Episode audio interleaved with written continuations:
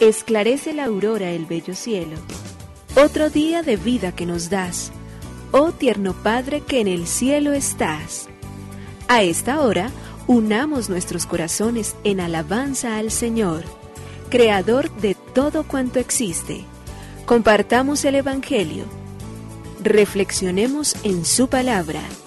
Esto es, Esclarece la Aurora, con el Padre Antonio Ramírez. Bienvenidos.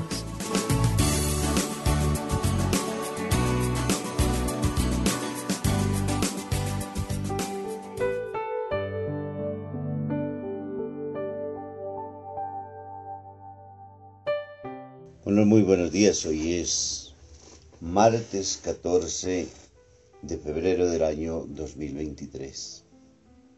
Señor y Padre bueno, queremos mirar al cielo para agradecerte el sol que ya comienza a irse elevando sobre nuestras grandes montañas, cuando aparece en medio de los fulgores de los primeros rayos en este día, cuando se va eh, colando por las pequeñas endijas de nuestras habitaciones. Los pájaros aún en su canto y los animales en el campo comienzan ya a dar gracias a Dios por el día que ha pasado, por la noche que ahora acaba de suceder, con la cual está entonces todo lleno de un futuro o de un eterno presente maravilloso. A esos animales que no tienen la suficiente conciencia pero saben que hay un nuevo día, que es un nuevo amanecer, que es una forma de expresar, no lo sé si la gratitud, pero al menos sí, su instinto natural los mueve a que los pájaros en los árboles comiencen a trinar desde muy temprano, las vacas en el potrero ya comiencen a bramar y los diferentes animales, cada uno según su condición, a expresar a través de sus propios formas de graznar, de aullar, de bramar, de hacer los sonidos propios de su condición, lo cual se constituye un concierto universal que dice, ha pasado una noche y ha llegado un día. Con cuánta mayor razón nosotros como creyentes, como cristianos, pero también de igual manera como seres humanos eternamente agradecidos para decirle a Dios, delante de nosotros estás poniendo otro nuevo día. Quieres contar con nosotros para que hoy te bendigamos y te agrademos. Queremos implorar la gracia protectora de San Miguel Arcángel, de San Gabriel y de San Rafael, esos tres arcángeles que nos ayuden y nos acompañen ante las insidias del enemigo, para que nos protejan en la salud y nos alcancen las gracias misericordiosas de la protección, como de igual manera para que sea un día de anuncios bellos que nos recuerden que tú nos amas. Queremos invitarnos en este día a tratar precisamente de abrir nuestras expectativas también con respeto hacia los demás, que no se tornen violentas nuestras manifestaciones, sino que por el contrario, en cada una de ellas se puede expresar el respeto siempre por los otros. Por eso le decimos al Señor, gracias, Creador del universo. Nos unimos a la Iglesia Universal que ora. Esclarece la aurora el bello cielo, otro día de vida que nos das. Gracias a Dios, Creador del universo, oh tierno Padre que en el cielo estás nuestras voces unimos al concierto que el universo eleva ya en tu honor. Desde la tierra al cielo más profundo, tierno Padre magnífico Hacedor, conserva nuestras almas sin pecado, a nuestro cuerpo da fuerza y salud, y nuestra mente ilumina piadoso con un rayo benéfico de luz.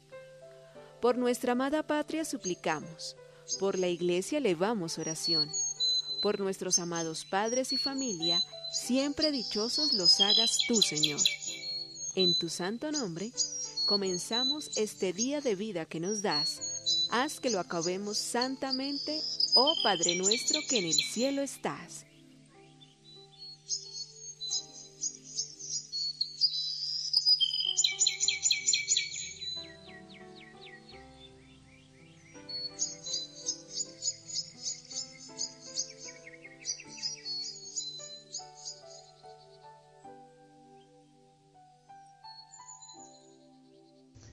Una tabla de madera que salva una vida que no tiene precio.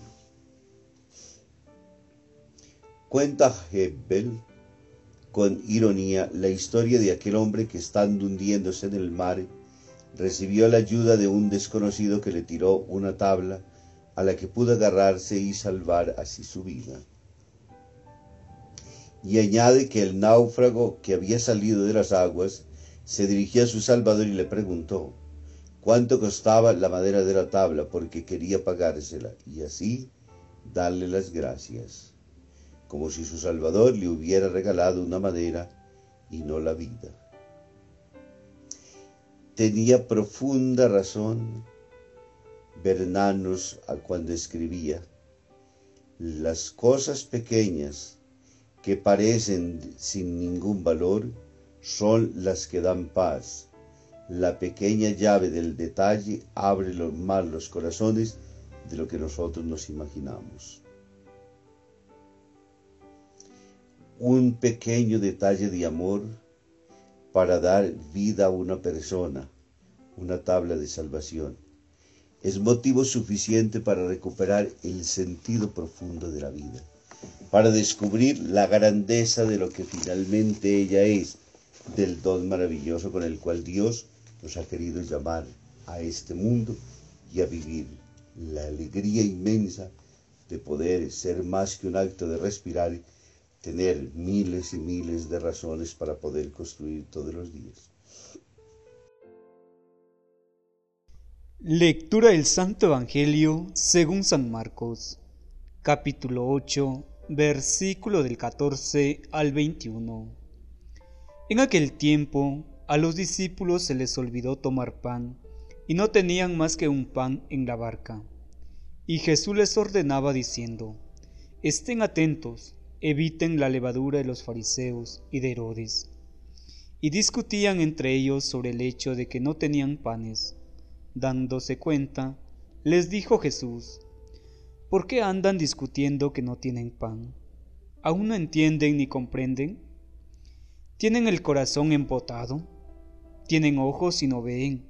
¿Tienen oídos y no oyen? ¿No recuerdan cuántos estos de sobras recogieron cuando repartí cinco panes entre cinco mil? Ellos contestaron, doce. ¿Y cuántas canastas de sobras recogieron cuando repartí siete entre cuatro mil? Le respondieron, siete.